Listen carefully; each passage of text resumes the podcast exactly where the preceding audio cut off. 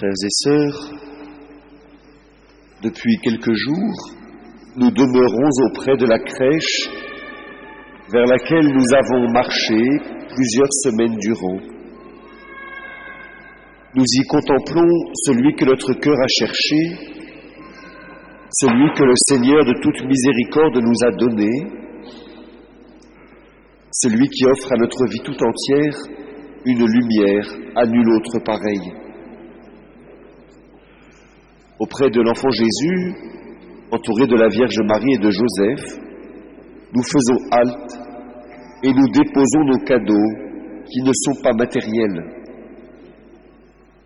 Nous sommes arrivés les mains vides, sans pouvoir invoquer nos prouesses, nos mérites, nos bonnes actions. Ce que nous offrons à Dieu est beaucoup plus simple et beaucoup plus important c'est le don de notre présence. De manière très claire ou de manière plus embrumée, nous avons éprouvé un appel à nous lever et nous sommes venus. Désormais, peut advenir le miracle tout simple de la foi. Dieu est là et il nous accueille. Dieu attend le moment favorable pour faire alliance avec nous. Et Dieu nous conduit maintenant de Bethléem jusqu'à Jérusalem. Ce matin, en effet, nous quittons la crèche et nous arrivons au pied des marches qui montent vers le temple de Salomon. Et nous retrouvons à cet endroit la Sainte Famille, accueillie par le vieux Siméon, homme de la première alliance, qui accède sous nos yeux à la nouvelle alliance. Le récit évangélique de la présentation de Jésus au temple constitue un point de bascule. Les témoins de cet événement sont peu nombreux et pourtant tout est dit. Il y a d'abord le lieu et les gestes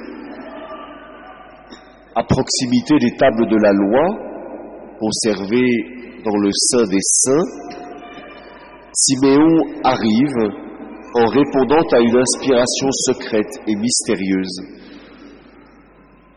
Depuis son enfance, il attend le Messie, et le voilà qui arrive jusqu'à lui. Mais quel est donc ce Messie? Où se trouvent les cavaliers et les tambours? Qui le précède et qui l'annonce. Il n'y en a pas, car le Messie est un enfant nouveau-né que le vieil homme reconnaît aussitôt et auquel il ouvre les bras. Il est la lumière qui se révèle aux nations. Or la lumière de la foi est destinée à chaque personne en particulier. Il est possible, bien sûr, de la laisser de côté ou de la mettre sous le boisseau jusqu'au moment où je consens à me laisser saisir par elle, qui me fait voir toute chose sous un jour nouveau. À l'instant précis où il découvre Jésus de ses yeux, Siméon revisite sa vie tout entière et il la relie comme un pèlerinage orienté vers cette rencontre.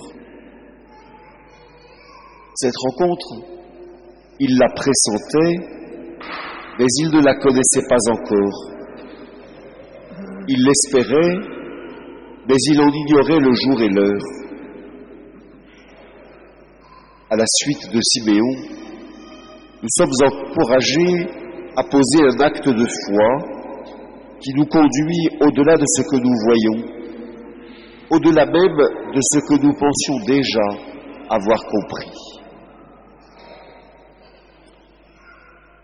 La foi porte en elle un caractère singulier dont les textes bibliques essaient de rendre compte. Leurs auteurs cherchent moins à développer une théorie autour de la foi et de ses ressorts qu'à décrire des itinéraires de foi. Et la première figure est alors celle d'Abraham, ainsi que nous le rappelle aujourd'hui le récit du livre de la Genèse.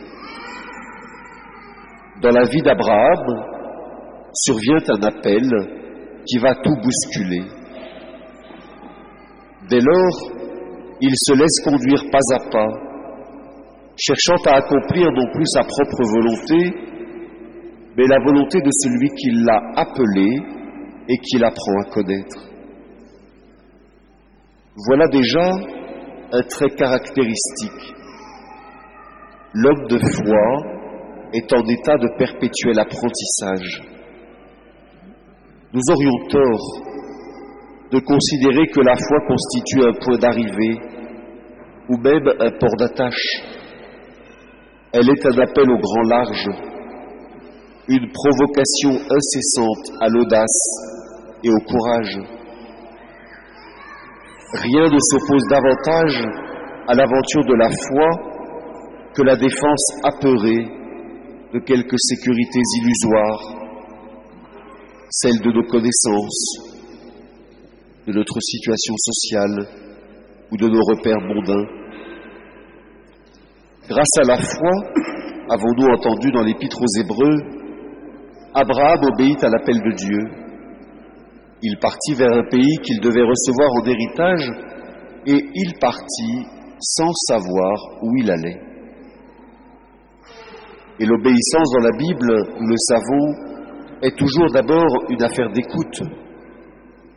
Abraham se met à l'écoute de Dieu en se rendant disponible, libre de toute attache préalable, capable de s'ouvrir à des chemins encore inconnus.